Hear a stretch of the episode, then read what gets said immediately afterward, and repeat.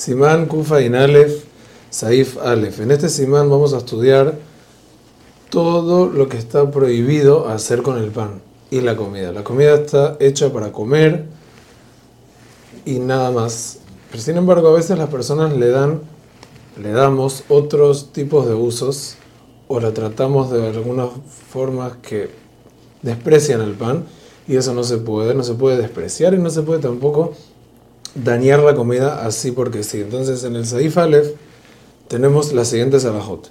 Se puede hacer uso de comida o de pan sin problema, es decir, si necesito usar el pan para tapar algo, para sostener algo o, alguna comida, no hay ningún problema en eso. Sin embargo, tenemos que tener cuidado que la comida no se dañe ni se ponga fea. Por ejemplo, colocar carne cruda encima de un pan, lavar utensilios con comidas para que brillen, meterse algo a la boca para quitar un mal sabor y después expulsarlo, clavar maderas o cosas no comestibles para decorar un postre, todo eso no se puede. Sin embargo, si se necesita hacer un uso de una comida para hacer una medicina y se va a dañar la comida, entonces no hay problema porque es para medicina.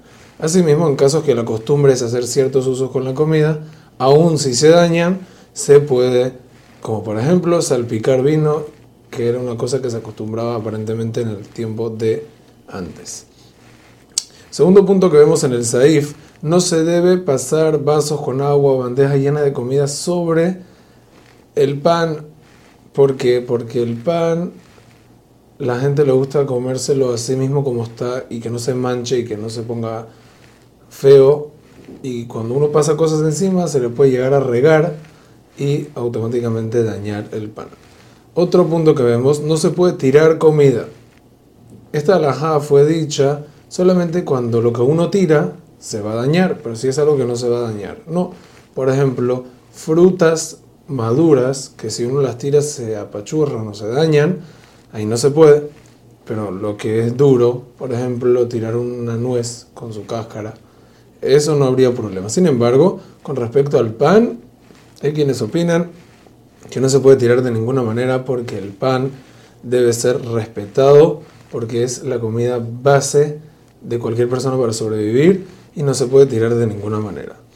Otro punto, si la persona bebe, o sea, si la persona ve comida en el piso y no, no, no es de la comida, está en la calle, entonces no debe seguir caminando de largo y debe frenar y alzar la comida por respeto a la comida, a menos que tenga peligro o alguna cosa así y no se pueda detener.